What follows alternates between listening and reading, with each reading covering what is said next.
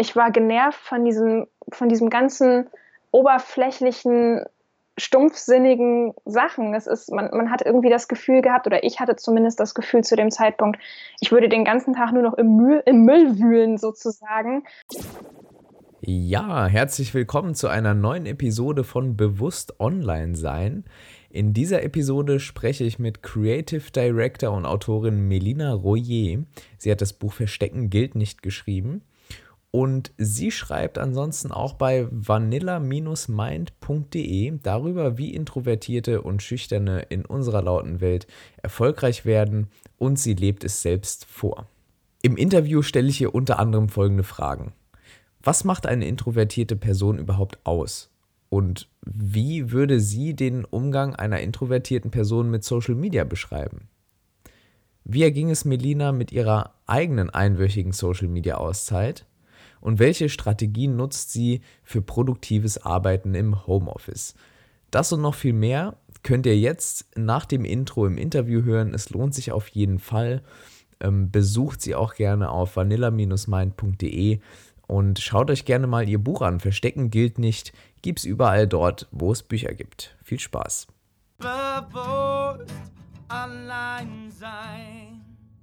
Ja, Melina, schön, dass du da bist. Herzlich willkommen im Podcast. Dankeschön. Ähm, wir steigen hier mal mit einer Frage ein zum Thema App-Nutzung. Und zwar, was war denn heute Morgen die App, die du zuerst geöffnet hast und wann war das denn?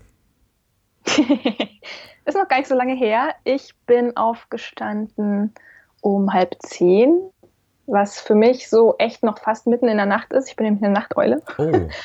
und deswegen, also mein Hirn kommt jetzt so langsam erst so aus dem Knick.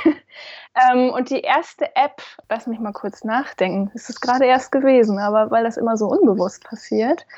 Ähm, nee, ich glaube, das war tatsächlich heute als erstes Twitter. Twitter, okay. Und Ganz ähm, untypisch für mich. Weißt du oder kannst du ungefähr abschätzen, wie lange das nach dem Aufstehen war? Also nachdem du zum ersten Mal heute Morgen die Äuglein geöffnet hast, wie lange hat es gedauert, bis Twitter da vor dir war? Ähm, ich glaube so äh, 15 Minuten. 15 okay, Minuten müsste okay. es ungefähr gewesen sein. Ja, ich finde das nämlich immer ähm, interessant, zu, ja, mit anderen darüber zu sprechen, wie die denn so soziale Netzwerke nutzen, beziehungsweise die Digitalisierung allgemein so bei denen äh, Einzug hält. Und darum soll es ja auch heute gehen. Ähm, wir wollen ja so ein bisschen über Social Media sprechen, aber auch Digitalisierung im Allgemeinen und dann irgendwie so den Bogen schlagen zu deinem Hauptthema introvertiert und Business und wie man das äh, verknüpfen kann. Mhm. Und thematisch passend hast du ja kürzlich einen Artikel veröffentlicht, ähm, der heißt Homeoffice Knigge. So behalte ich meine Disziplin. Würdest du da einfach nur mal kurz ähm, sagen, warum oder warum der Titel, warum, warum das Thema? Ähm, ja, genau. Ich arbeite jetzt seit ungefähr ähm, vier Jahren im Homeoffice, also so Anfang 2014 ich glaube Ende März 2014 war es, hatte ich meinen Job gekündigt mhm. und bin dann sozusagen in das ähm, Unternehmen von meinem Mann mit eingestiegen, dass wir zusammen ähm, Kommunikationsdesign machen und seitdem arbeiten wir auch hier zusammen zu Hause. Und ähm, ja, man, man stellt relativ schnell fest, dass die Arbeit im Homeoffice absolut anders ist. Man ist, ähm, ja, man ist selber das sage ich auch im Artikel, man ist irgendwie quasi sein eigener Boss und Angestellter zugleich. Mhm. Äh, man hat niemanden, der neben einem steht, der an, an seine Pflichten erinnert oder auch sagt, Mensch, hier, guck mal, ähm, du lenkst dich hier gerade total ab. Also man muss da wirklich sehr ja, achtsam werden, sag ich mal. Achtsam, dass man versteht und merkt, was mache ich hier eigentlich gerade, was geht hier vor und warum habe ich jetzt schon wieder nichts geschafft oder so. Und dann entwickelt man so seine Strategien. Und ähm, einer der wichtigsten Punkte, den ich dann auch in diesem Knigge eben genannt habe, war das Smartphone wirklich einfach aus dem Zimmer zu verbannen. es ist, würde ich sagen, ist einer mit der wichtigsten Punkte überhaupt, dass man, dass man das Ding gar nicht in Blick und Reichweite hat. Mhm. Das kann ich absolut unterstreichen. Und ich hatte letztens auch wieder ein interessantes Gespräch mit einer Kommilitonin an der Uni. Und ähm, die meinte so, ja, ich war letztens für die Klausurenphase wieder so lange in der Bib, äh, hat irgendwie gesagt, zehn Stunden lernen und so. Und ich beobachte halt sehr, sehr gerne. Darüber werden wir nachher auch, glaube ich, noch mal ein bisschen intensiver sprechen. Und mir fällt immer wieder auf, wie die Leute sich permanent ablenken lassen. Ne? Das Handy liegt dann immer neben einem und das ploppt dann mhm. natürlich immer auf, wird hell und dann kommen immer diese Notifications. Und so ein bisschen schneidest du auch das direkt in den ersten zwei Sätzen oder Ab Absätzen deines Artikels an. Da geht es einmal um Pinterest und einmal um Instagram Stories. Und ich nehme an, du hast da ein paar Erfahrungen gesammelt, oder? Genau, also für mich, genau, das, da habe ich auch gleich die beiden wichtigsten Punkte erwähnt. Deswegen ist es auch witzig, dass ich heute als erstes Twitter geöffnet habe. Das hatte auch einen ganz bestimmten Hintergrund, sonst nutze ich die App gar nicht so stark. Normalerweise sind wirklich Instagram und Pinterest so meine, meine ähm, ja, wie soll ich sagen, gefährlichen Ecken. Mhm. Meine, ja, deswegen, also ich gucke sehr viel Instagram Stories. Das mhm. ist ähm, weil ich eben auch selber Stories mache. Ich nutze Instagram tatsächlich gar nicht privat, sondern wirklich für meinen Blog, um mit Lesern in Kontakt zu bleiben. Aber ich gucke mir halt auch die Stories von anderen an, um natürlich ähm, up-to-date zu bleiben. Aber klar, man, man muss dann halt natürlich so ein bisschen aufpassen, wie man sich das einteilt. Ich habe da mit mir dann so ein bisschen die Regel gemacht. Also morgens zum Beispiel erlaube ich mir dann eben, das mal durchzugucken, ne? was ist da Neues. Ähm, aber ich denke, der Trick ist, dass man wirklich sagt, man nimmt sich da feste Zeiten für und äh, macht das nicht ständig aus so einem Impuls heraus. Ja. Denn sonst ist die Zeit wirklich super schnell weg. Bei Pinterest finde ich es sogar noch schwieriger. Bei Pinterest ist es noch schwieriger, weil das für mich ähm, gleichzeitig ein Arbeitstool ist, ähm, mit dem ich meine Recherche mache. Also Pinterest ist für meinen Job relativ wichtig, weil ich dort Ideen sammle, ähm, Input, ähm, Artikelideen, aber auch ähm, Ideen, wie ich meine Fotos für den Blog mache. Sehr, sehr viele Sachen.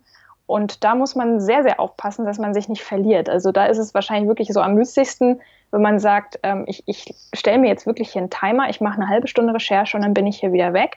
Weil Pinterest ist wirklich so eine Falle. Es ist so aufregend und spannend. Man findet da wirklich so viel, dass man sich nicht mehr halten kann. Das ist interessant. Weil, also Pinterest hatte ich immer so gar nicht auf dem Schirm. Also ich mache jetzt seit ungefähr, ähm, ja doch, also jetzt seit, seit über vier Monaten mache ich ja einen Entzug von sozialen Netzwerken. Und Pinterest war so eine App, die habe ich nie aktiv wirklich benutzt. Ich verstehe die App auch ehrlich gesagt gar nicht so, so wirklich, also wie das so funktioniert. Ich weiß nur, dass meine Freundin zum Beispiel sehr gerne da schaut und sie backt halt gerne und dann sammelt, also erzählt sie mir halt, dass sie da jetzt wieder bei Pinterest eine Inspiration gesammelt hat. Aber dass man da jetzt so viel Zeit äh, auch aufbringen kann, das war mir gar nicht so bewusst. Aber gut, dass du es mal angesprochen hast, auf jeden Fall.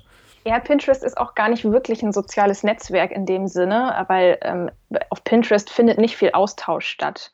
Ähm, es ist auch, Pinterest hat auch vor einiger Zeit zum Beispiel die Like-Funktion abgeschafft. Also es gab die Möglichkeit, Beiträge ähm, zu herzen. Ähm, aber das gibt es jetzt zum Beispiel auch nicht mehr. Also Pinterest ist tatsächlich wie so eine ähm, Suchmaschine eher aber mit Bildern. So funktioniert das. Und ja, und im Prinzip kann man sich da einfach verlieren, wenn man sehr viele Ideen sammelt, genau. Da kann ich das sehr nachvollziehen, was deine Freundin hat. Du als kreative Person bist da natürlich auch, glaube ich, prädestiniert dafür, ähm, da relativ viel Zeit dann auch zu verbringen. Ne? Wenn das ja so eine grafikintensive oder eine grafisch intensive und ansprechende App ist, kann ich mir schon vorstellen, dass wenn man gerade auch irgendwie selbst gerne ähm, kreativ ist im Bereich Fotografie und so weiter und Design, dass das einen sehr, sehr anspricht. Das würde auch erklären, warum mich das nie so wirklich gecatcht hat, glaube ich. ja, das kann sein. Also für mich ist es halt wirklich, weil ich, ähm, weil ich für visuelle Reize sehr, sehr empfänglich bin. Vielleicht manchmal ein bisschen zu empfänglich. Ich lasse mich auch schnell überreizen.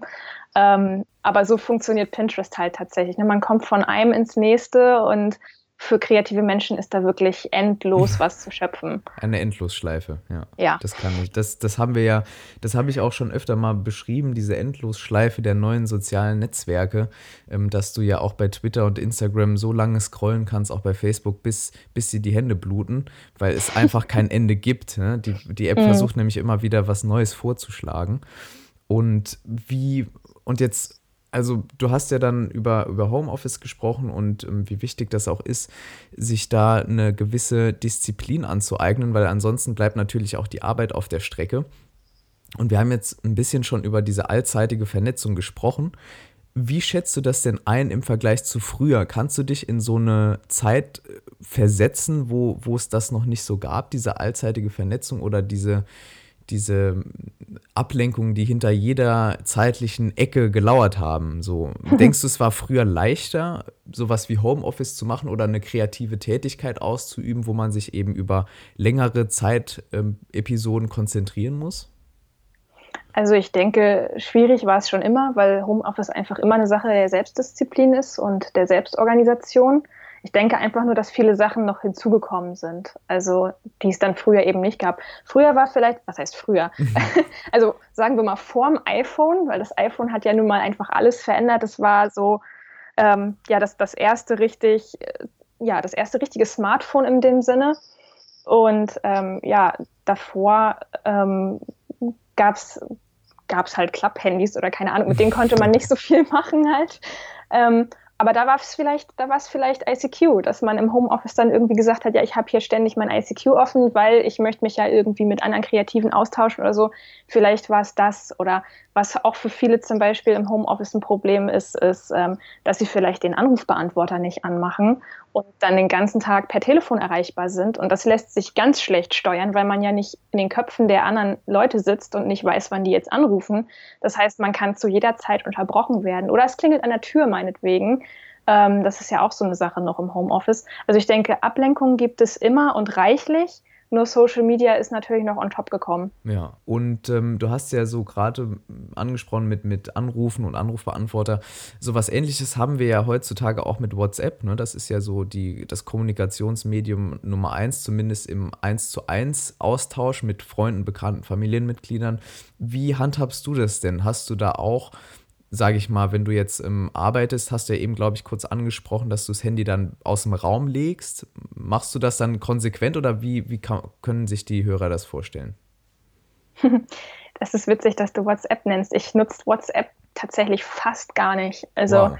das ist, also ich habe es. Ja. Ähm, der Witz ist, also die meisten Leute, mit denen ich oft Kontakt habe, die haben halt ein iPhone, deswegen funktioniert dann halt iMessage.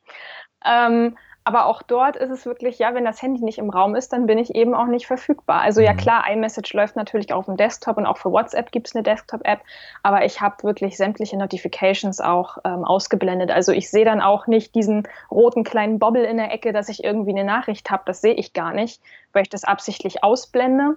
Ähm, wer wirklich etwas ganz, ganz Wichtiges möchte, der ruft entweder an auf meiner privaten Nummer, da habe ich auch keinen AB laufen. Ähm, oder wenn jemand geschäftlich anruft, dann quatscht er halt auf den Anrufbeantworter von meiner ähm, Mobilbox oder sowas. Das ist dann, wenn was Wichtiges ist. Ähm, ne, das ist, wenn ich, ich denke mir dann einfach, wenn, wenn einfach irgend nur eine E-Mail oder eine Nachricht oder so kommt, das kann nicht wichtig genug sein, weil man einfach immer davon ausgehen muss, bei einem Instant Messenger oder bei einer E-Mail, das ist, ähm, das kann warten, das die eilt nicht. Und so bewerte ich das dann eben auch für mich. Ja, das kann ich auch echt gut nachvollziehen. Ich habe auch ähm, oder ich bin dabei, auch meine Kontakte, sage ich mal, in die Richtung zu erziehen, in Anführungszeichen, ähm, dass sie halt eben auch wissen, okay, wenn ich dem Jan jetzt was schreibe, dann kann es auch mal einen Tag dauern, bis er antwortet. Ähm, mhm. Und ich versuche das auch so zu lösen, dass ich auch intensiv mit den Leuten dann spreche und denen dann auch sage, hey, das hat nichts damit zu tun, dass ich irgendwie was ein Problem mit dir habe oder sonst irgendwas. Es ist nur so, dass ich jetzt einfach meine Zeit oder mein das Bewusstsein ein anderes ist jetzt mit diesen äh, neuen Technologien, seit ich eben diesen Social Media Entzug da mache. Mhm. Und da würde ich auch gern nochmal mit dir über deinen Social Media Entzug sprechen oder deine Social Media Pause. Du hast ja, ähm, du kannst das auch gern korrigieren, wenn ich was Falsches sage. Du hast ja im Jahr 2015, also schon ein bisschen her, ähm, genau, kann ich mich wahrscheinlich selbst nicht mehr dran erinnern. Das weißt du jetzt inzwischen besser als ich. ja, siehst du. ähm, genau, und da hast du ja sieben Tage, wenn ich mich äh, richtig erinnere, genau, ja. einen, einen kleinen Entzug gemacht. Kann, kannst du da noch mal so ein bisschen drauf eingehen? Also warum hast du das gemacht und, und dann einfach so ein bisschen berichten, wie es dir da ging, falls du dich noch dran erinnerst? Ja, auf jeden Fall. Ich habe ich hab auch in der Zwischenzeit, also das, das mit den sieben Tagen damals, das war ja wirklich einfach so ein Selbstversuch, den ich auch auf dem Blog wirklich so begleiten wollte, dass man das nachher nachlesen kann, auch wirklich mit Protokoll. Da habe ich ja auch ein Tagesprotokoll dann geführt ähm, und aufgezeichnet, wie habe ich mich gefühlt, wie habe ich das empfunden, wie, ähm, wie reagiert das Unterbewusstsein. Man merkt dann zum Beispiel so ein bisschen, ne, an Tag 1 und 2 merkt man das dann, ähm, man nimmt das Handy in der Hand und man will intuitiv da rein, aber oh Mist, dann stellt man fest, man ist ja ausgelockt. Ja, ja, ne? ja.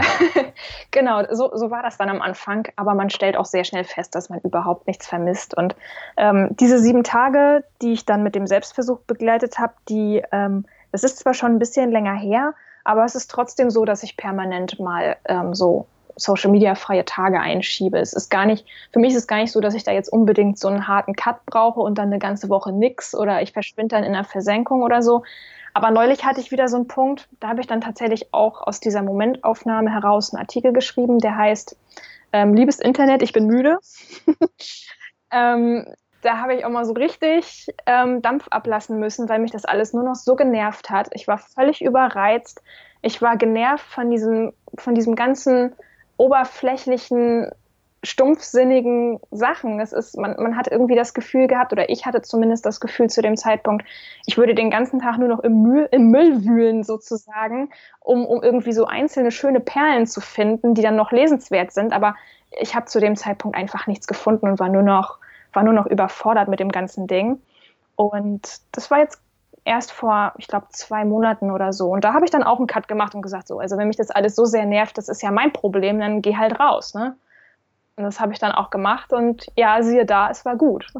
Bei mir hat es aber tatsächlich ein bisschen länger gedauert, bis ich von diesem ähm, Entzug quasi los war. Also es hat echt, glaube ich, zehn Tage gedauert, bis ich realisiert habe, okay, Jan, die Apps sind jetzt gelöscht, du brauchst nicht mehr auf den Ordner zu klicken, er ist weg. Also es hat bei mir wirklich länger gedauert, muss ich sagen. Vielleicht war ich da auch noch ein bisschen ähm, süchtiger oder wie auch immer man das ausdrücken will, als du es bist, weil du hast ja auch angerissen, dass du das tatsächlich prinzipiell eher nur für deinen Blog nutzt ne, und für die Arbeit. Mhm. Ähm, und bei mir war es halt so, ich habe das auch gemacht, aber immer mehr Zeit auch damit verschwendet, quasi privat einfach mal durchzuscrollen, sinnlos sich berieseln zu lassen, in diesem Lärm unterzugehen. Und du schreibst ja auch auf deiner Seite, glaube ich, in der über mich äh, oder, oder was ist äh, Vanilla meint, ähm, da steht ja auch irgendwas von Lärm. Ne? Und ich habe auch dieses Gefühl, mhm. dass wir in so einer lauten, gestressten, hektischen Welt leben. Ähm, und wie du gerade so schön gesagt hast, wo es einfach verdammt schwer ist, in diesem Müllhaufen irgendwas Sinnvolles zu finden. Ne? Mhm. Und, und da habe ich zum Beispiel für mich jetzt gemerkt, und vielleicht kannst du da auch was dazu sagen, in den letzten Monaten, dass ich Blogs und Bücher wieder viel mehr schätze, weil ich das Gefühl habe, da zumindest tiefer in eine Thematik auch einsteigen zu können, als jetzt in einem Post bei Instagram, der irgendwie nur, was weiß ich, wenige Wörter hat. Ne?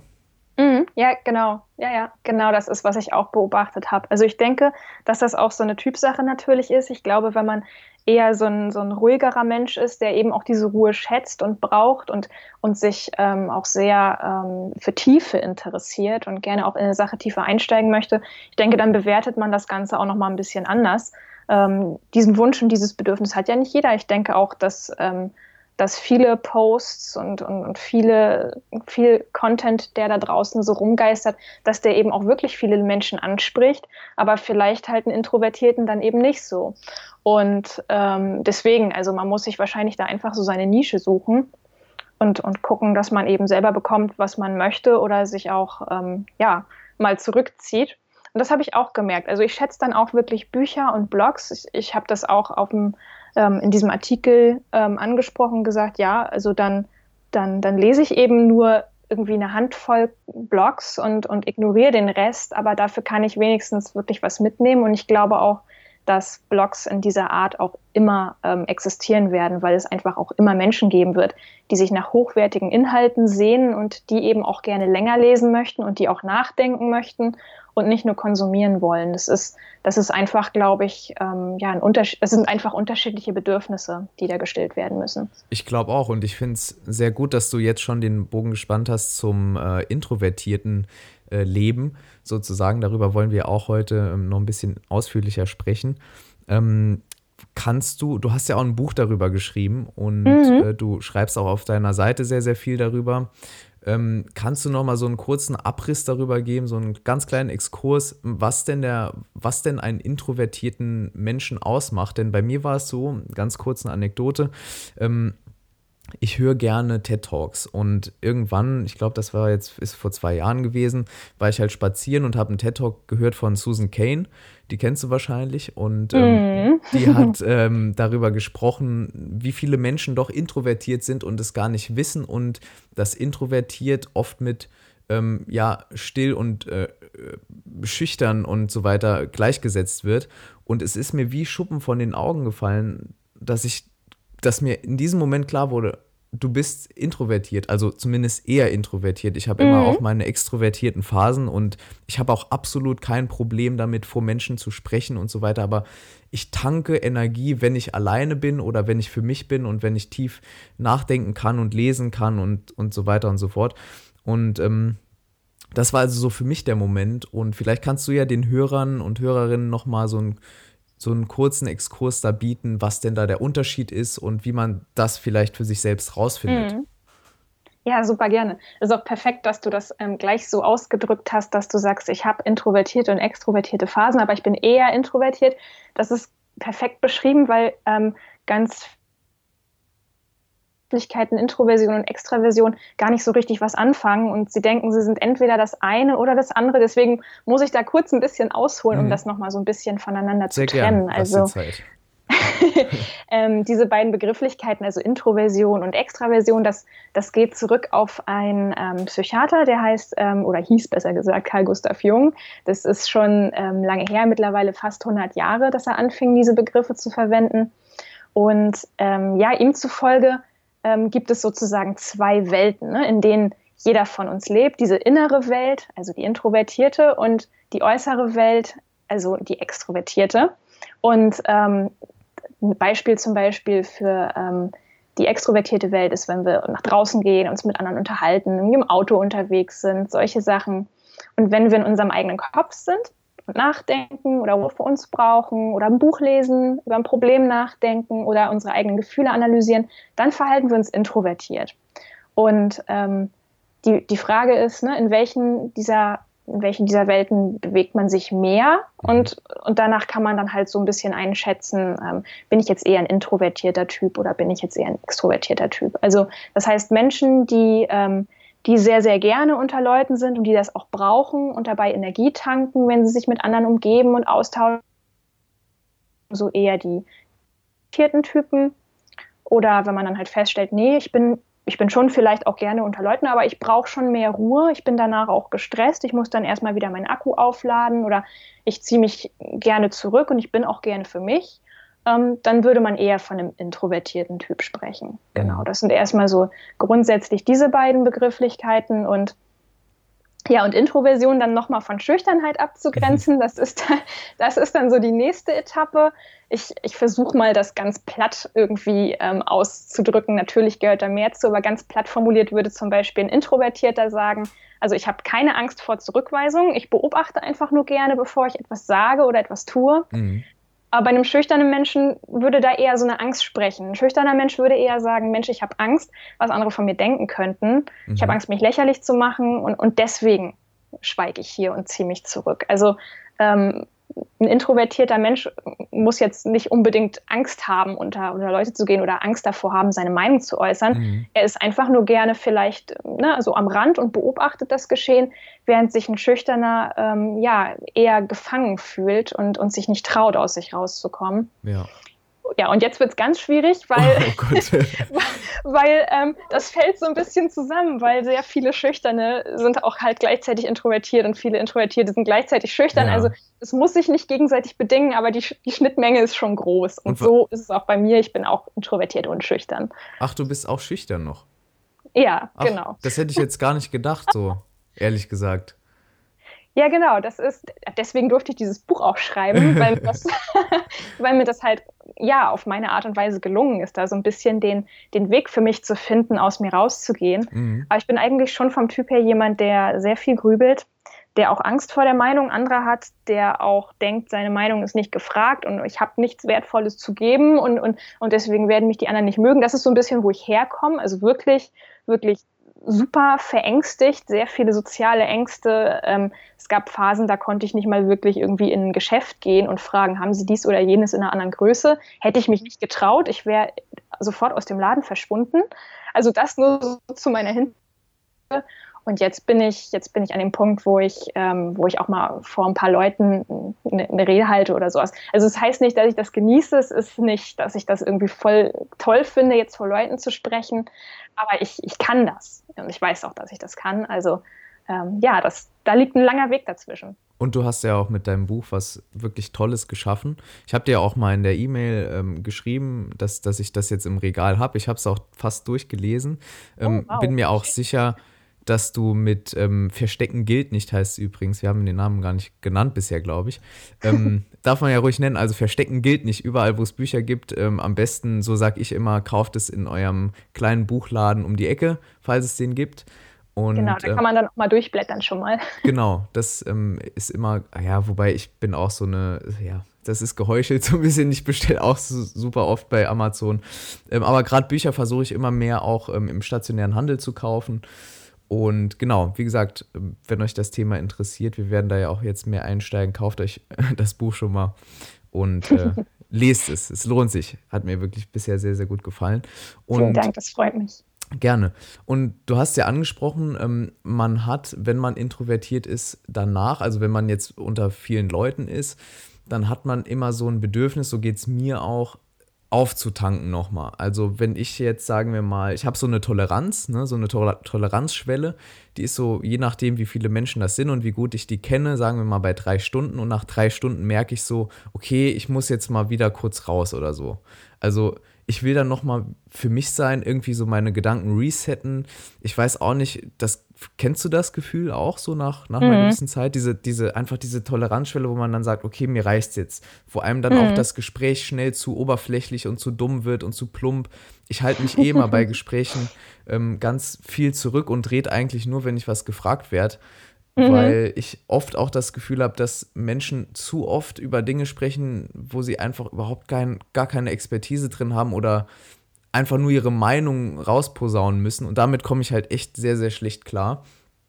Ähm, deshalb mhm. bin ich halt der, der am, am Tisch, so am Esstisch irgendwie, wenn wir mit der Familie unterwegs sind, der dann immer in der Ecke sitzt und irgendwie ruhig äh, ist und beobachtet. Und ähm, ja, also ich, ich finde das immer wieder interessant, sich so generell mal drüber bewusst zu werden, wo man denn herkommt, so wo man sich wohlfühlt, in welchem, in, in welchen Situationen und in welchen, unter welchen Umständen.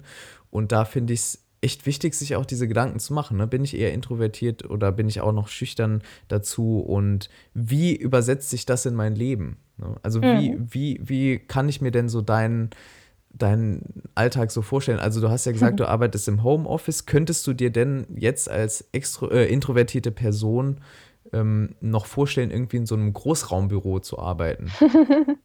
Also ich habe tatsächlich früher in einem Großraumbüro gearbeitet, wenn man das so nennen kann. Aber der Witz war, dieses Großraumbüro war total leer. Also ähm, in meinem letzten Arbeitsjahr saß ich da ganz alleine drin. Also es waren, ich glaube, vier Arbeitsplätze sind drin gewesen. Und naja, gut, was heißt Großraumbüro? Ne? Vier Arbeitsplätze sind auch nicht so groß, aber hey, gut. Mehr als ähm, und in meinem also für, für einen Introvertierten ist das vielleicht schon Großraumbüro. Genau, und vor allem, wenn man dann ja noch schüchtern ist dazu. Genau. Ja. Und in meinem letzten Arbeitsjahr als Angestellte ähm, habe ich dann tatsächlich wirklich ganz alleine dort gesessen. Von daher kann ich gar nicht so richtig mitreden, was es bedeutet, unter richtig vielen Menschen zu arbeiten. Aber mhm. was ich noch weiß, ist auf jeden Fall, dass mich das teils gestresst hat, weil ähm, das ist so ein Durchgangsbüro, das zwei Türen hat. Also es musste man sich vorstellen wie so ein Schlauch. Das hat, der hatte auf der einen Seite eine Tür zur Abteilung, zur Grafikabteilung und äh, auf der anderen Seite eine Tür zum Treppenhaus. Und da kamen immer Leute durch. Also wenn der Geschäftsführer mit irgendwelchen Gästen eine Führung gemacht hat, ging es da durch. Oder wenn die Außendienstvertreter da durchliefen.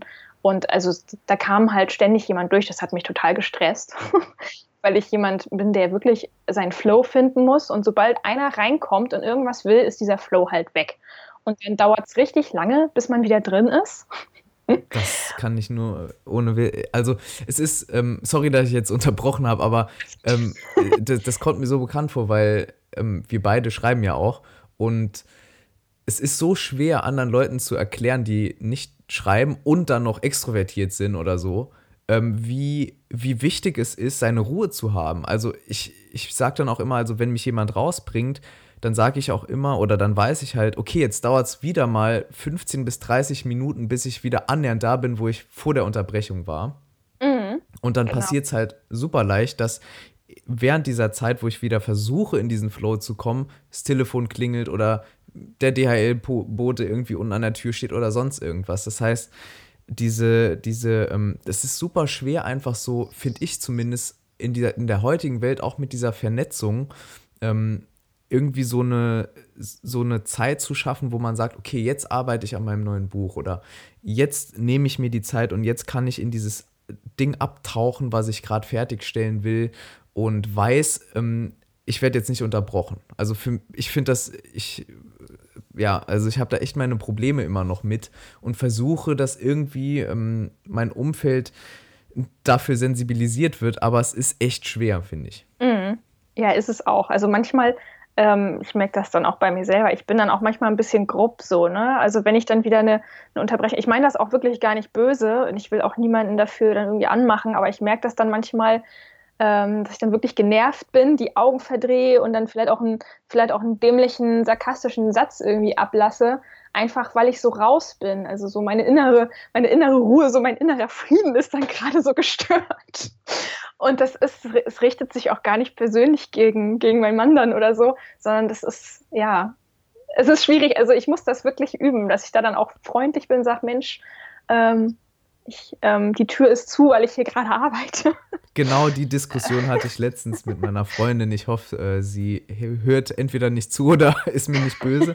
Ähm, die Tür war zu und äh, sie kam rein, ohne zu klopfen und ja, ich war danach komplett raus. Und da ich noch südamerikanisches Blut in mir habe, fällt es mir wirklich extrem schwer, ruhig zu bleiben. Ich weiß auch nicht, wie ich das jetzt in den Griff kriegen soll, aber ähm, ich kann das total nachvollziehen, vor allem weil sie eben nicht introvertiert ist. Ähm, ist, ist es bei euch auch so? Also ohne jetzt natürlich zu viel jetzt über deinen Mann daraus, aber nur, nur um, um vielleicht auch, ja, vielleicht sind da auch Hörer dabei, die, bei denen es auch so ist. Also bei mir ist es auf jeden Fall so. Ja, sehr gerne, kann ich gerne was drüber erzählen. Also ich muss nämlich auch, ich wollte auch gerade noch sagen, fairerweise muss ich an diesem Punkt einschieben, dass ich ihn mindestens genauso oft unterbreche, ohne dass ich vorher darüber nachgedacht habe. Vielleicht sogar noch öfter als er mich, weil ähm, ja, er arbeitet halt auch im Homeoffice und ich muss halt auch, ähm, um in die Küche zu kommen und mir was zu holen, muss ich da quasi durchlaufen.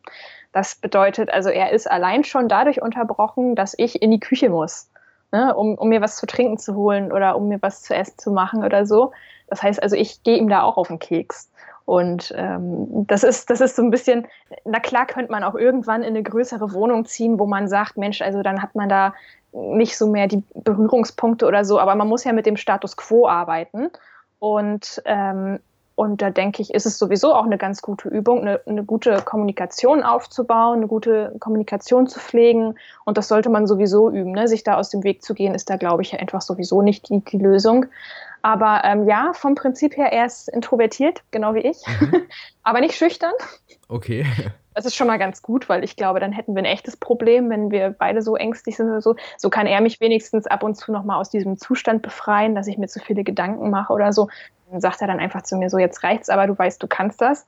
Ähm, genau, also er ist, ähm, er ist da dann auch eher der Ruhesuchende. Mhm. Das ist, ähm, glaube ich, auch gar nicht so schlecht, die, die Kombi, dass er eher ähm, nicht schüchtern ist und, und du halt eben dann schon. Dann könnt ihr das, wie gesagt, gegeneinander aufwiegen sozusagen. Ist ja bei, bei mir und meiner Freundin auch. Wir haben dazu noch eine recht kleine Wohnung mit äh, knapp über 55 Quadratmetern Wohnfläche mhm. nur ähm, und sind von einer oder aus einer größeren Wohnung jetzt umgezogen. Also ein richtiger Einschnitt. Und mhm. äh, ich habe mir jetzt so ein kleines provisorisches Büro quasi im, im, Schlafzimmer eingerichtet. Du hast es ja auch kurz gesehen im Video. Und da haben wir jetzt auch eben diese Regeln, so wenn die Tür zu ist, dann bleibt die bitte zu. Und das ist jetzt so hier mein Bereich. Und hier, wenn, wenn ich jetzt schreiben will, irgendwas, ein Exposé oder sonst irgendwas oder ein Artikel, dann komme ich hier hin, schließe mich hier ein und dann bleibt die bitte auch zu. Und das mhm. klappt ganz gut, nur wenn es halt nicht klappt, dann, naja, haben wir ja drüber gesprochen. Ne? Dann bin ich auch schnell mal böse. Ja, das ganze Leben ist ein Lernprozess.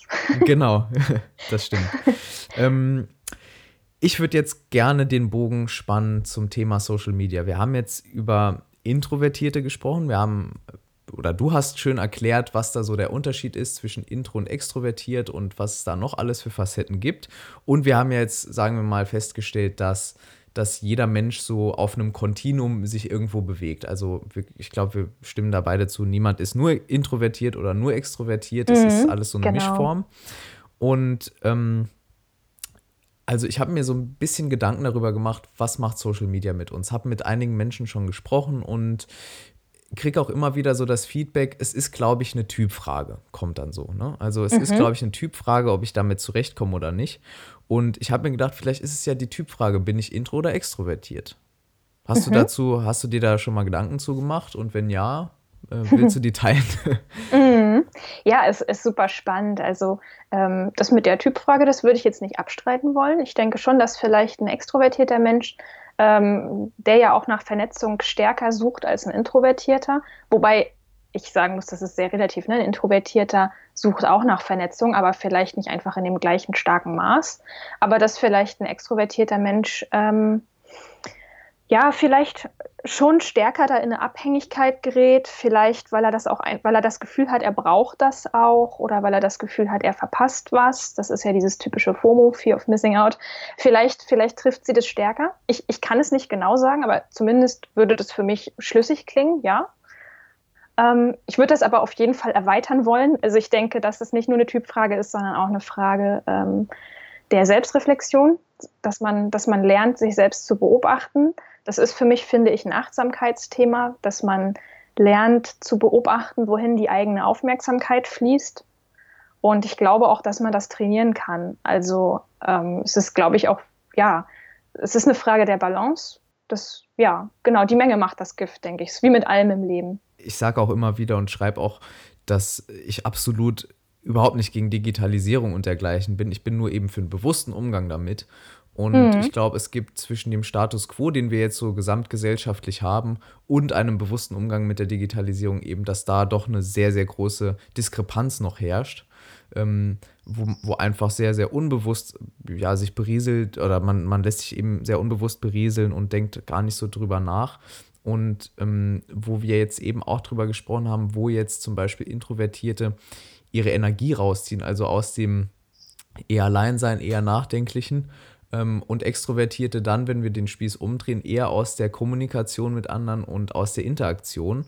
Ähm, könnte ich mir jetzt so vorstellen, vielleicht siehst du das auch anders eben, dass extrovertierten Menschen Social Media vielleicht sogar ganz gut tut, in einem gewissen Maße natürlich, weil sie eben Aufmerksamkeit bekommen, sie sind halt eben am Interagieren und nehmen an einem, an etwas teil, was größer ist als ihre Gedanken. So. Mhm. Ja, finde ich auch. Also es gibt, es gibt, ähm, ja, Social Media hat durchaus auch so seine Chancen und Vorteile. Ich habe das auch bei mir gemerkt, gerade für dieses Schüchternheitsthema war das sehr interessant. Darüber habe ich auch ein ganzes Kapitel in meinem Buch geschrieben, so ein bisschen, dass man das wie so ein Sprungbrett benutzen kann. Also wenn man sagt, ähm, also ich habe hier wirklich so krasse Ängste, ähm, ich traue mich nicht mal irgendwie meinen Nachbarn zu begrüßen oder keine Ahnung. Äh, gibt's, gibt's ja, also komme ich auch her. ähm, für mich war das dann wirklich so ein Sprungbrett, dass ich gesagt habe, okay, ähm, ich traue mich jetzt mal ähm, auf einem Blog einen Kommentar zu schreiben. Gut, das ist jetzt kein Social Media, ist ein Blog, aber ne, man, kann, man kann ja auch mit seinem Social Media Profil dann einen Kommentar hinterlassen ähm, unter einem Instagram-Post meinetwegen oder auf Facebook. Oder dass man jemandem eine E-Mail schickt und sagt, Mensch, danke für diesen tollen Artikel. Das kann so ein erster Schritt sein, um seine Hemmungen abzubauen und ich habe festgestellt, nicht nur bei mir, sondern auch bei anderen, dass denen das so ein bisschen leichter fällt im Internet, weil man das Gefühl hat, äh, man hat da so ein bisschen so eine Anonymität und ja, die, die können dann auch deinen Gesichtsausdruck nicht sehen oder ähm, gehen, wenn dir das nicht mehr gefällt. Oder du kannst auch vor allen Dingen ein ganz großer Punkt, ähm, du kannst vorher nachdenken, bevor du was sagst. Ne? Das, das ist für, für mich ein Riesending gewesen, ähm, wenn mich jemand was gefragt hat, irgendwie auf offener Straße oder keine Ahnung, ich war so perplex, ich hatte keine Gedanken mehr. Also ich war dann so, war dann so raus. Ne? Und das ist, ähm, das kann bei Social Media ganz, ganz gut sein, dass man erstmal lernt, okay, also ich kann hier wirklich sagen, was ich denke. Ich fühle mich in dem Moment nicht überrumpelt. und das ist, das ist ganz gut. Also das, das kann wirklich erstmal eine Hürde nehmen. Mhm. Natürlich birgt das auch so seine Gefahren. Ne? Man muss aufpassen, dass man sich dann nicht ähm, zurückzieht und dann die Welt, die echte Welt, sage ich mal, ignoriert, ganz klar. Aber das, ähm, ja, da habe ich auch schon gesagt, ne, dass man da einfach so eine gesunde Balance finden muss. Ja. Ähm, jetzt ein bisschen spitz formuliert, wir reden hier viel von Balance und bewusstem Umgang, Achtsamkeit. Ähm, und da könnte man ja jetzt sagen als Hörer vielleicht, ja, okay, aber wie geht das denn?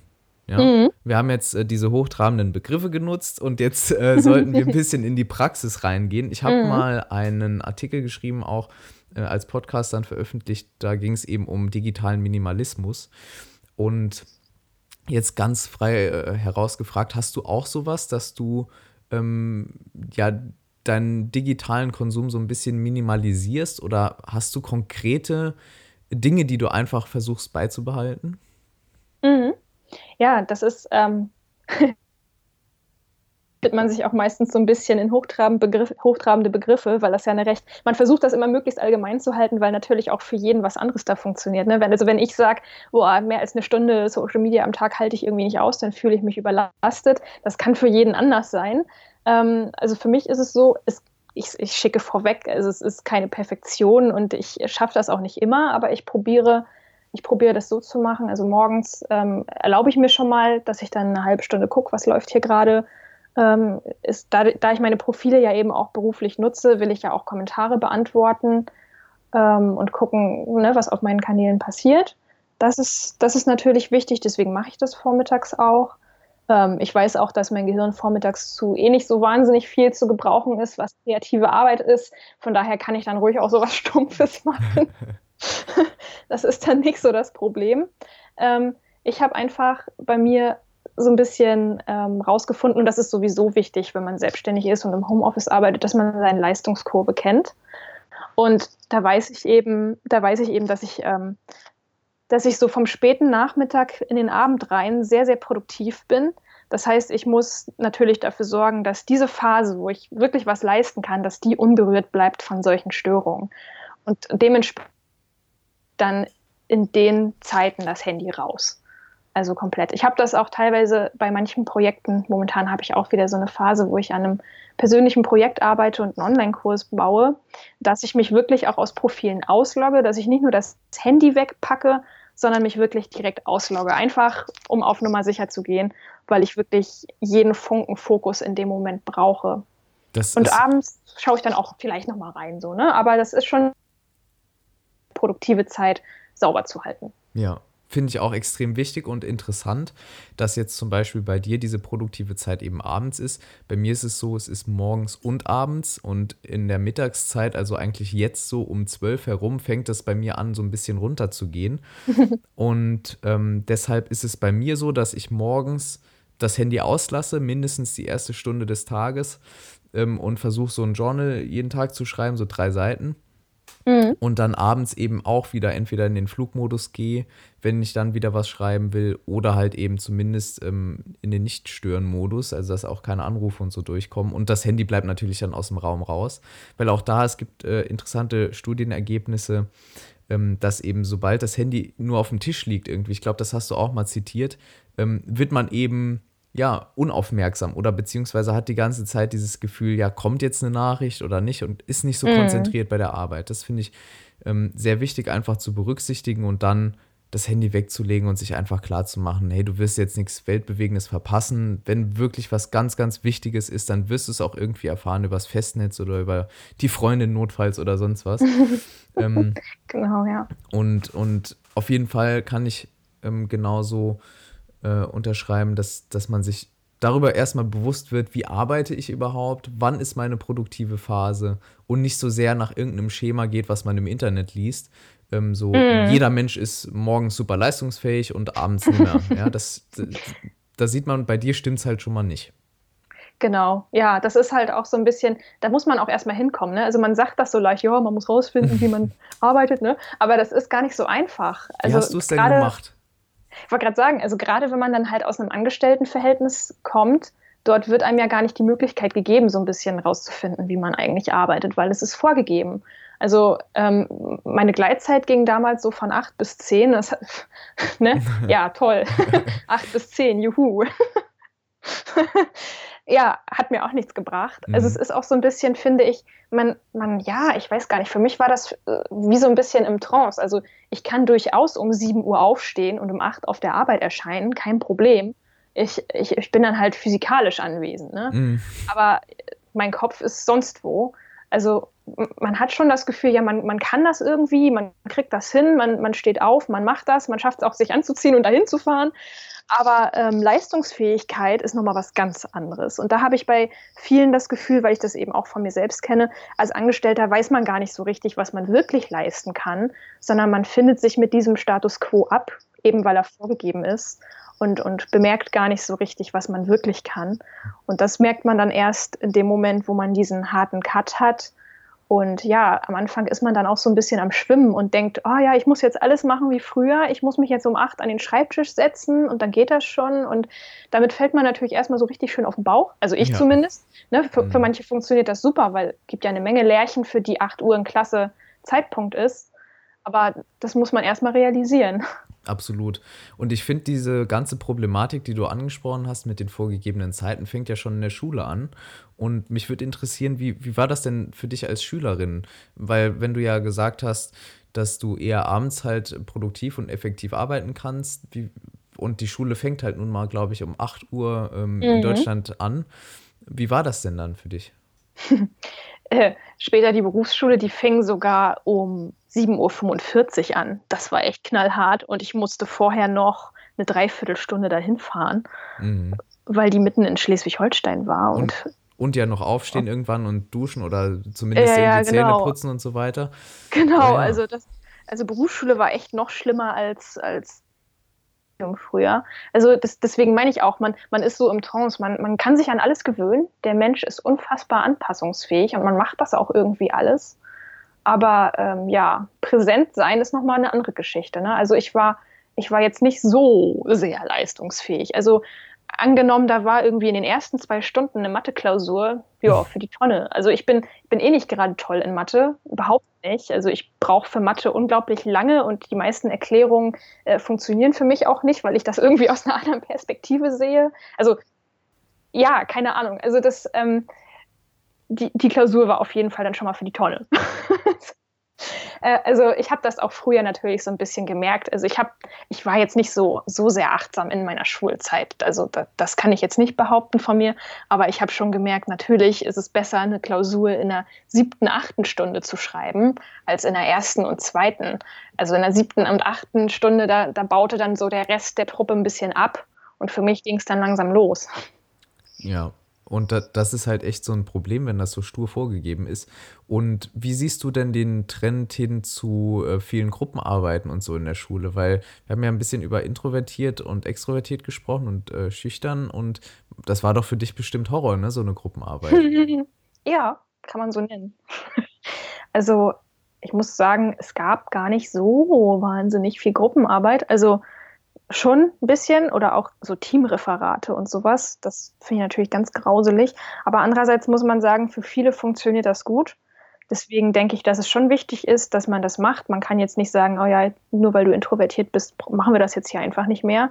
Ähm, das ist, ich denke, das ist sowieso ein sehr schwieriger Auftrag, den die Schule da hat, oh, alle absolut. Persönlichkeiten irgendwie, ähm, ja, allen Persönlichkeiten gerecht zu werden. Das ist eine ganz schwierige Sache. Ja, das Schulsystem ist sehr extrovertiert. Das finde ich auch. Mm, hinzu kommt, finde ich, dass viele Lehrer in Sachen Pädagogik echt, ja, ja, also sie, ich hatte bei vielen, ich, ich will jetzt nicht zu bösartig sein, bei vielen Gymnasiallehrern hatte ich früher das Gefühl, die verstehen ihr Fach sehr, sehr gut. Also die wissen, wovon sie sprechen, aber pädagogisch mh, mm, könnte besser sein.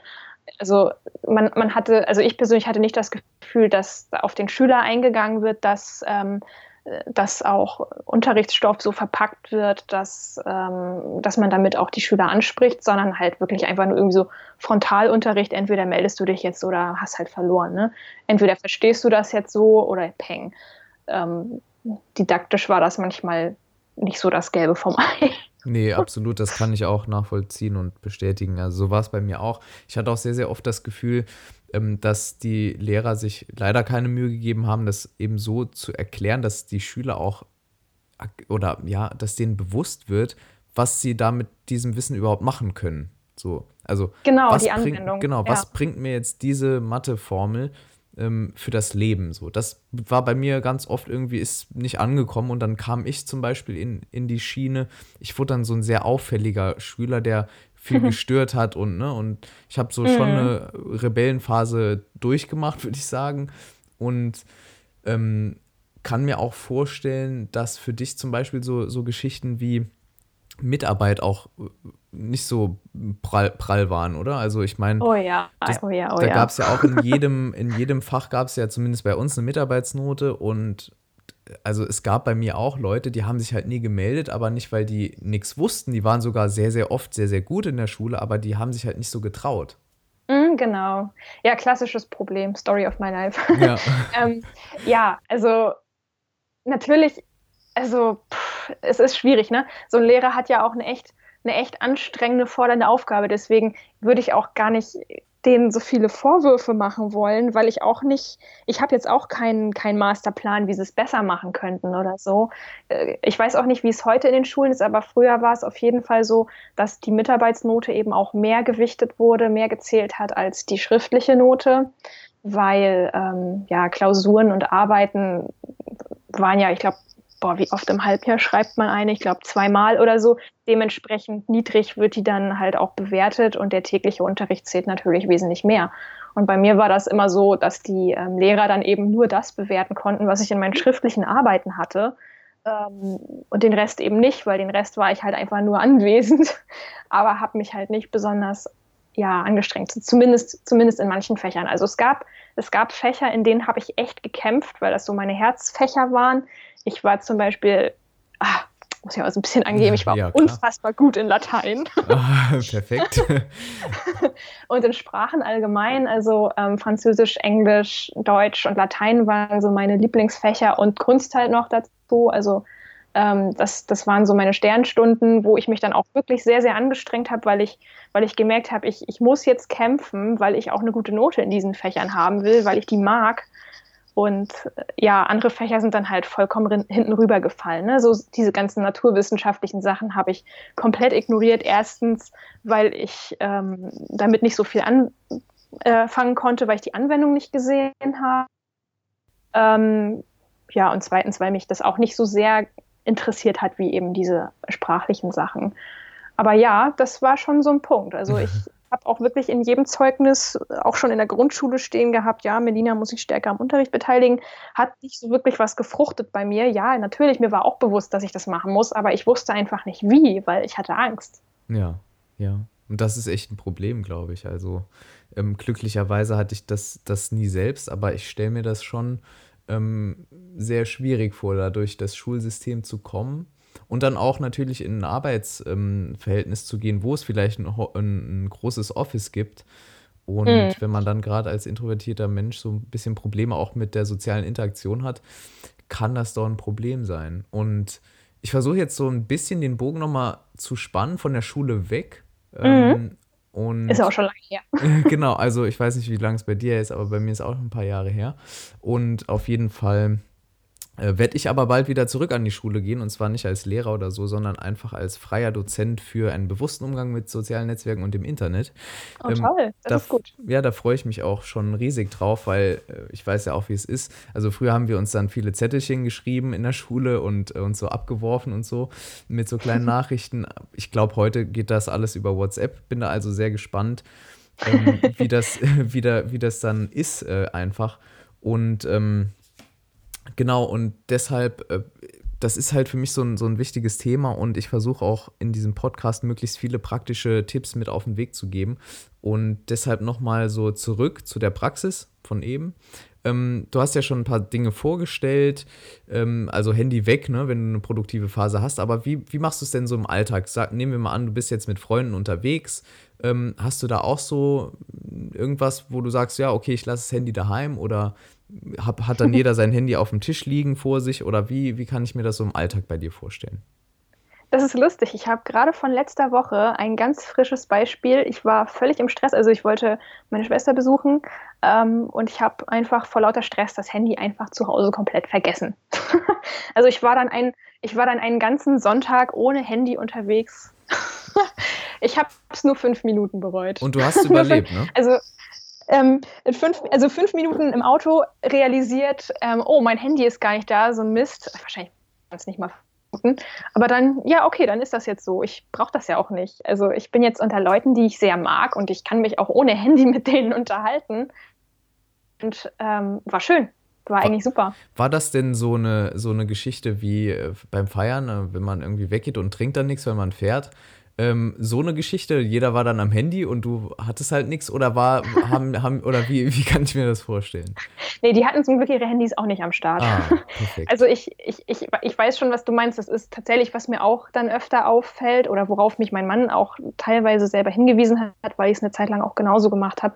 Es ist schon, es ist schon unglücklich, wenn man in einer Gruppe ist und man unterhält sich und man versucht auch wirklich eine Unterhaltung zustande zu bringen. Das klappt einfach nicht, wenn alle ihre Handys auf dem Tisch liegen haben.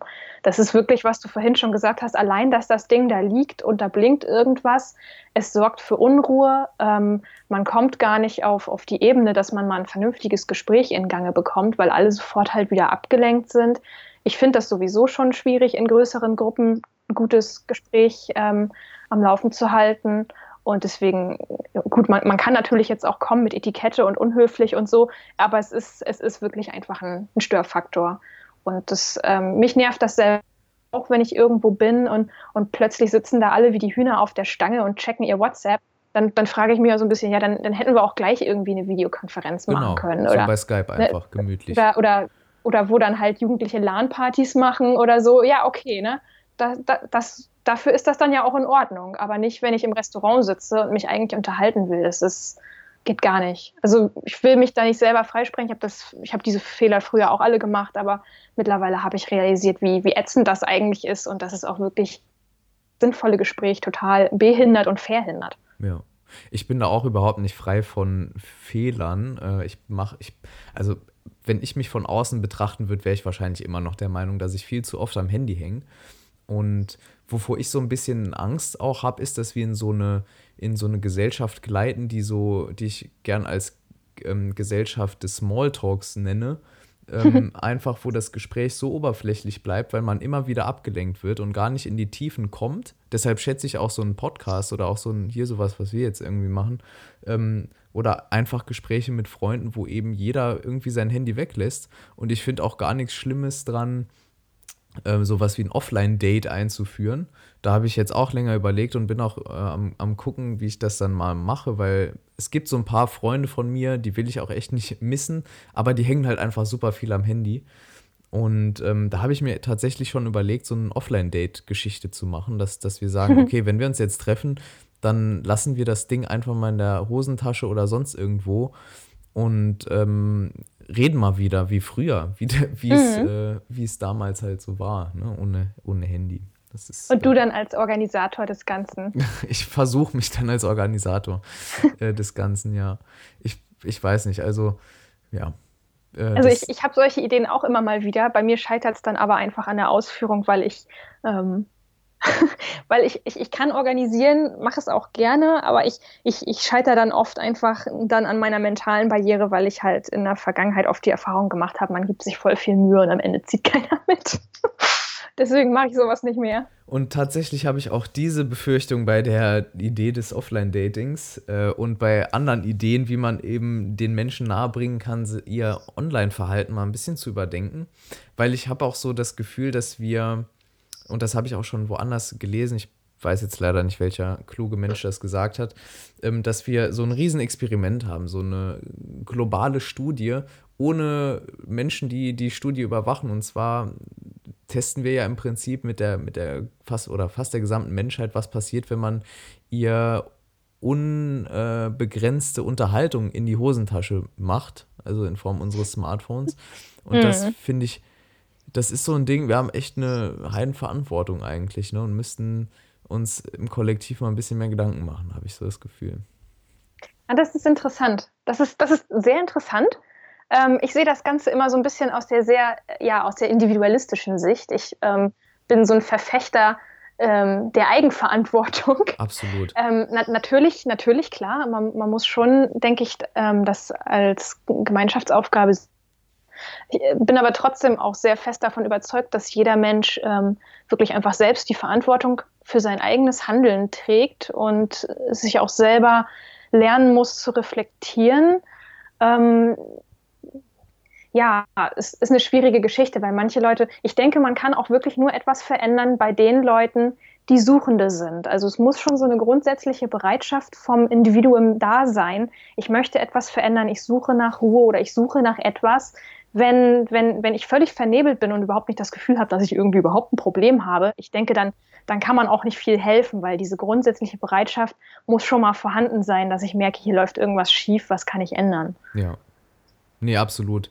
Ähm, und und ich, ich bin auch bei dir, wenn du sagst, dass das äh, eher eine individuelle Aufgabe ist. Und seit ein paar Monaten lese ich auch sehr viel äh, stoische Philosophie. Und da geht es im Prinzip auch um die Dichotomie der Dinge, also um das Aufteilen aller Dinge in das, was man selbst beeinflussen kann und mhm. all das, was man eben nicht beeinflussen kann.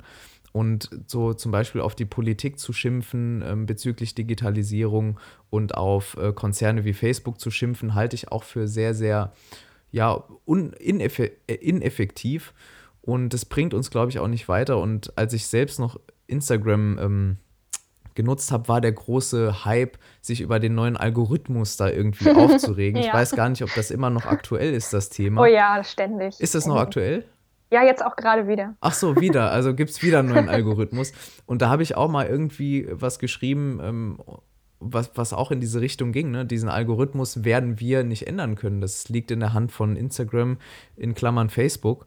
Und ähm, die sind natürlich daran interessiert, das Nutzer äh, oder die Nutzungsdauer der einzelnen Nutzer zu maximieren. Und wenn der Algorithmus mhm. ähm, dann so ein paar Influencern auf den Schlips tritt, ja, dann ist denen das egal, nehme ich an. Ne?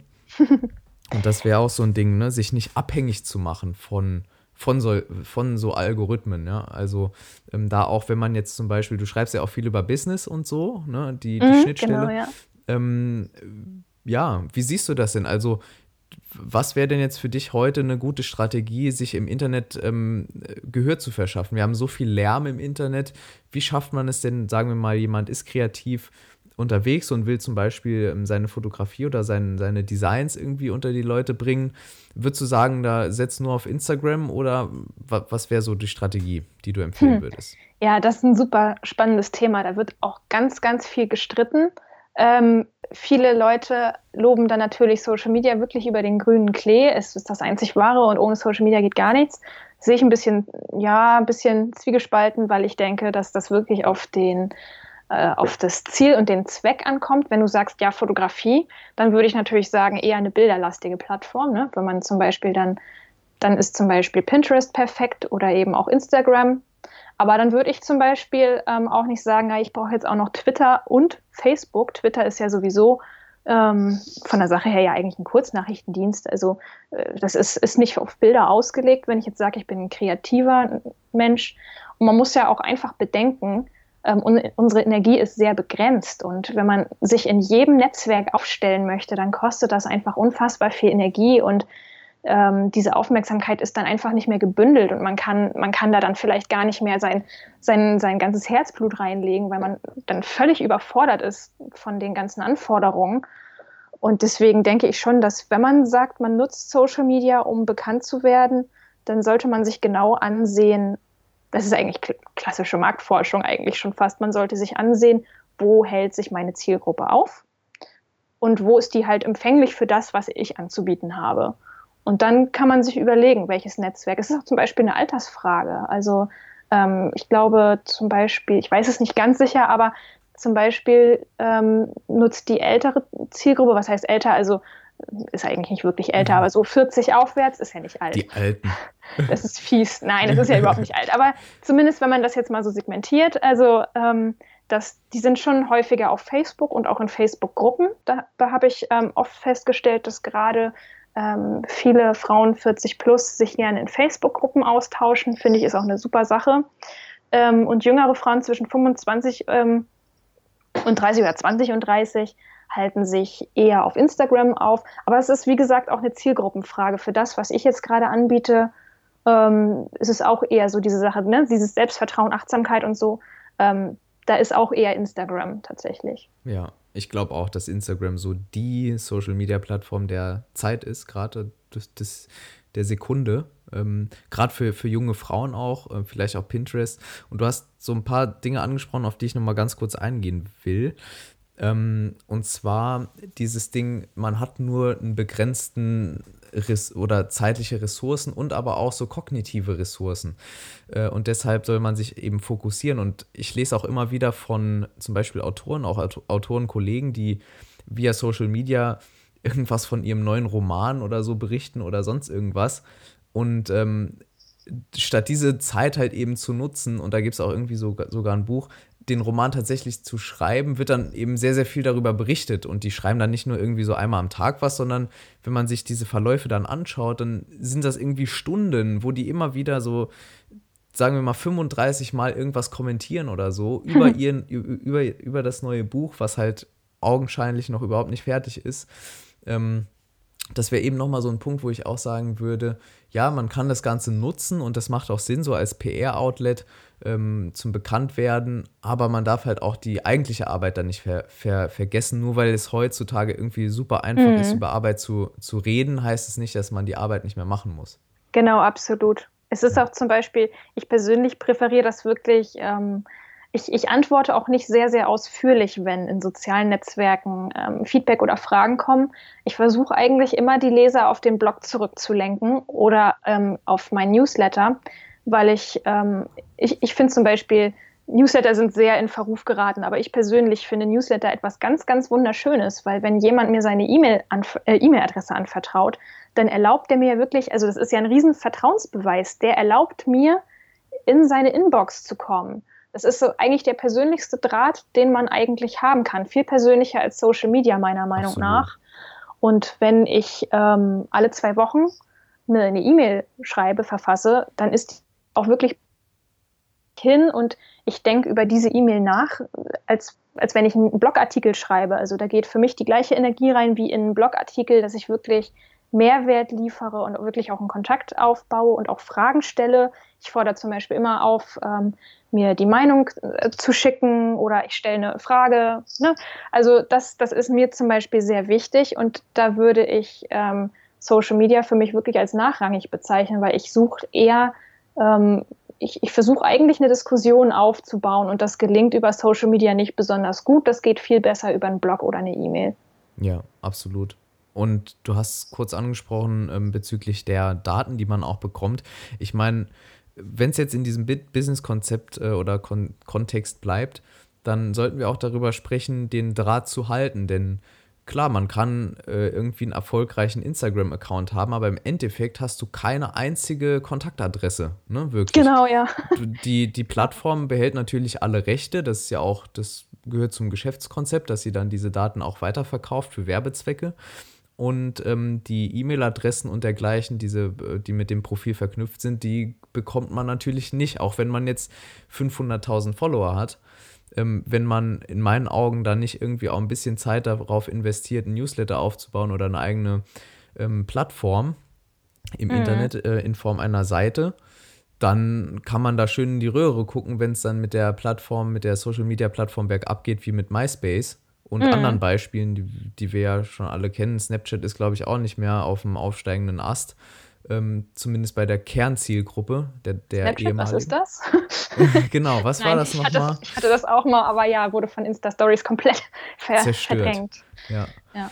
Ähm, und da kann es eben auch ganz schnell gehen. Ne? Deshalb finde ich auch, man sollte sich nicht so sehr abhängig machen von den Algorithmusdiskussionen und so weiter, sondern sich darauf fokussieren, was man selbst schaffen kann. Und da finde ich, wie du gesagt hast, so ein Newsletter nach wie vor ähm, auch in meinen Augen so die beste Möglichkeit, einen heißen Draht zu den Lesern mhm. zu haben. Äh, Der Witz egal. ist, das erzählen einem nur nicht so viele. Genau. Nee, nee, das ist auch so, weil Newsletter haben auch, finde ich, zu, zu Recht einen sehr schlechten Ruf, weil mhm, ja, wenn ich absolut. mir auch überlege, wie viel Müll ich da jeden Tag immer noch bekomme, obwohl ich mich gefühlt immer wieder austrage, mhm. das ist unglaublich. Aber trotzdem, also auf meine Newsletter bekomme ich mehr oder naja, vielleicht nicht mehr, aber ähm, tiefgründigere Interaktion als sogar auf ähm, neue Artikel oder so. Also mhm. ähm, deshalb bin ich da der Meinung, wenn man ein Business, wie man das ja jetzt äh, immer sagt, aufbauen will, dann sollte man das nicht vernachlässigen. Ja, absolut. Das ist deswegen, ich war eine Zeit lang auch immer so ein bisschen am Grübeln, oh, wie kann ich mehr Follower bekommen und so. Faktisch wächst mein Account nämlich eigentlich gar nicht wirklich. Ähm, ich, ich bin da irgendwie kein großer Influencer auf Instagram, werde ich wahrscheinlich auch nie sein mit meiner Nische. Aber eine Zeit lang habe ich da so ein bisschen drum getrauert und gedacht, hm, kannst du da nicht was machen? Aber das ist ähm, mittlerweile, wo ich zu dem Schluss gekommen bin, ist mir eigentlich völlig egal, weil meine Newsletterliste, die wächst wirklich äh, wöchentlich rapide. Das ist richtig schön zu sehen und ich merke auch, wie, ähm, wie sich die Leute öffnen. Also auf Instagram oder irgendwo öffentlich, wo andere Kommentare mitlesen können, öffnet sich gerade meine Zielgruppe, die ja eher introvertiert ist, natürlich auch nicht so sehr, wie wenn sie mir eine persönliche E-Mail schreiben können. Und das ist wirklich super schön. Ich bekomme teilweise richtig lange E-Mails. Ist dann für mich ein bisschen schwierig, immer die Zeit zu finden, dann auch ausführlich wieder zu antworten. Aber dabei kommt so viel mehr zustande und deswegen bin ich mittlerweile auch so ein bisschen weg einfach. Ähm, ich, ich, ich achte auch gar nicht mehr so sehr auf die ganzen Stimmen, die dann sagen, oh, so, so wächst du und mach dies und mach das. Das tangiert mich mittlerweile nicht mehr so wirklich. Also ich mache das schon noch, ne? Also ich mache das schon noch, ich bin, ich bin auch aktiv, aber mhm. ich, ähm, ich ähm, hänge mich da nicht mehr so extrem ran, dass ich sage, boah, es ist ganz wichtig, dass ich in diesem Jahr irgendwie die 10.000 knacke oder so. Das ist mir Wurst. Ja, zumal auch das ja ein Ziel ist, ne? so, sobald es ja auf einer völlig fremden Plattform ist, dass du dass du dieses Ziel halt eben sehr, sehr schlecht beeinflussen kannst. Klar, du kannst dich an diese ganzen Tipps halten, wie poste ein bis zwei Fotos am Tag und nutze die und die Hashtags, hm. aber im Endeffekt ist. Auch das ist ganz einfach. Ich müsste einfach mehr Selfies posten. Genau. Ich merke das. Immer wenn ich ein Selfie poste, kriegt das Likes noch und nöcher. Und wenn ich es nicht mehr tue, dann eben nicht. Wo ich mir so denke, ach komm, nee. Selfies am besten halb nackt und ähm, ne, ja, und in diesen Sphären unterwegs sein. Aber ähm, es geht auch anders und das zeigst du ja auch, ähm, auch auf deiner Seite vanilla-mind.de. Ne, war ja korrekt, oder? Genau, danke, dass du es nochmal extra erwähnst. Hätte ich jetzt selber gar nicht. ja, klar, nee, nee, absolut. Ähm, und äh, genau, wo wir waren jetzt bei Thema Newsletter, Newsletter, genau. Ähm, was kann man denn da noch erwarten? Also du hast ja gesagt, so alle zwei Wochen kommt da was. Ähm, dann trägt man sich da, nehme ich an, einfach bei dir auf der Seite ein, oder? Irgendwo. Genau, ja. genau. Ich habe direkt auf meiner Startseite ein Formular und auch unter meinen Artikeln. Ich nenne das ähm, ganz liebevoll so mein Montagsletter, weil bei mir kommen E-Mails immer ähm, montags morgens um sieben. Neulich ist er aus Versehen um neun irgendwie, keine Ahnung, was ich da eingestellt habe. Jedenfalls, ähm, normalerweise kommt der montags morgens um sieben, ne, wenn kurz, wenn die Leute zur Arbeit gehen und kurz ihre E-Mails checken oder auf dem Weg zur Arbeit lesen sie das meistens. Und ich probiere dann auch wirklich ähm, was Motivierendes für die Woche mitzugeben. Also mhm. das ist mir dann wichtig. Dass man eben nicht den Hass auf den Montag bekommt, ne? Genau, über, überhaupt nicht. Das ist, finde ich, ja. sowieso ganz schrecklich. Also ich kann das nachvollziehen. Ich war früher auch so ein Montagshasser, als ich nur angestellt war, aber ähm, das ist so ein bisschen, wo, wo ich meine persönliche Mission auch so ein bisschen sehe, also ein bisschen so eine Mindset-Veränderung. Den Montag zu rehabilitieren. Leuten. Genau. Weil ein Montag ist auch einfach ein Neustart, so kann man das auch sehen. Also es ist einfach eine neue Chance. Eigentlich ist jeder Tag ein Neustart. Ne? Wenn man jeden Tag für sich lebt und gar nicht so ganz extrem immer in die Zukunft schweift und die ganzen Ängste füttert, dann ähm, kann auch jeder Tag einfach eine neue Chance sein. Absolut. Und was mir halt ähm, mega dabei hilft, deshalb ich mache nochmal Werbung in eigener Sache oder ist ja gar nicht in eigener Sache, aber ähm, diese Social Media Fastenzeit äh, dieses Jahr, das hilft mir un, un, unheimlich, einfach nochmal näher zu mir selbst äh, zu kommen. Mhm. Und ich, ja, für mich ist das echt so eine verdammt spannende und wertvolle Zeit ähm, wobei ich aber auch sagen muss, gerade nochmal in Bezug auf äh, Vorteile von sozialen Netzwerken, klar, ich merke es natürlich, ähm, dass die Promo für diesen Podcast äh, unheimlich schwer ist, ähm, wenn man eben das nicht nutzt, ne? Und wenn die, ähm, ja, und, und dann ist man halt eben ein bisschen eingeschränkt, gerade in der heutigen Zeit, wo eben viele Leute die ganze Zeit in ihren Newsfeeds hängen. Aber, Wie löst du ähm, das denn dann mit der Promo?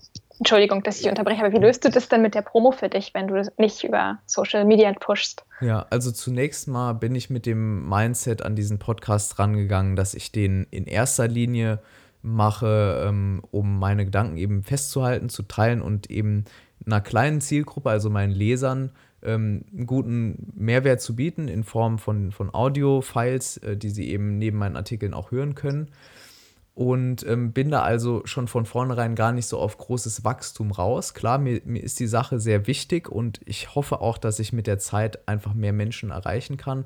Und die Promo mache ich aktuell einfach über die, über die Seite selbst mhm. äh, und den Newsletter einfach. Und mhm. ab und zu streue ich das Ganze noch in den Newsletter von meinem viel größeren äh, Portal, seitesache.de heißt das jetzt neuerdings.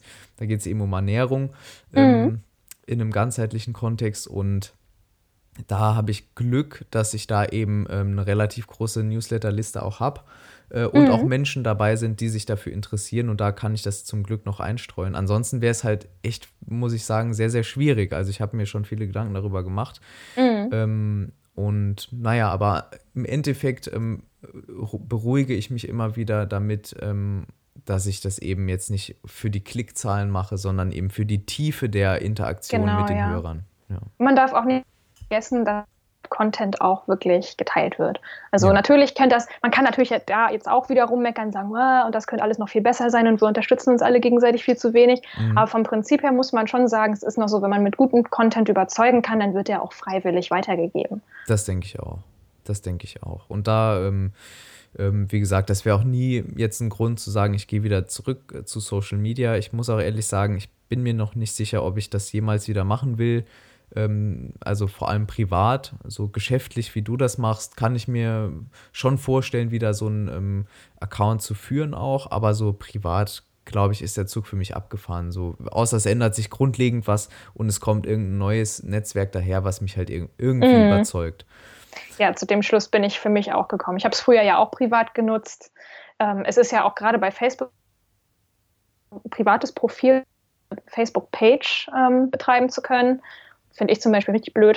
Ja. Aber gut. Ähm, ja. ja. den, den habe ich dann eben noch und mein privater ähm, Account ist halt quasi tot. Ne? Also. Der lümmelt so vor sich hin wahrscheinlich. Da passiert ja, nichts mehr. Gar nichts. und ähm, so zum Abschluss, ich sehe, wir haben ja jetzt schon fast die Zeit rum. Ne? Das verging für mich zumindest echt super schnell. Ja, wie im Flug. Äh, genau. Und äh, so ein paar abschließende Fragen hätte ich noch. Und zwar, du hast ja sieben Tage so, schon mal so einen Detox gemacht. Mhm. Würdest du das wieder in Betracht ziehen, auch ähm, für deine geschäftlichen Accounts, oder sagst du, für mich ist Social Media so ein Traffic-Bringer, dass ich das nicht machen will?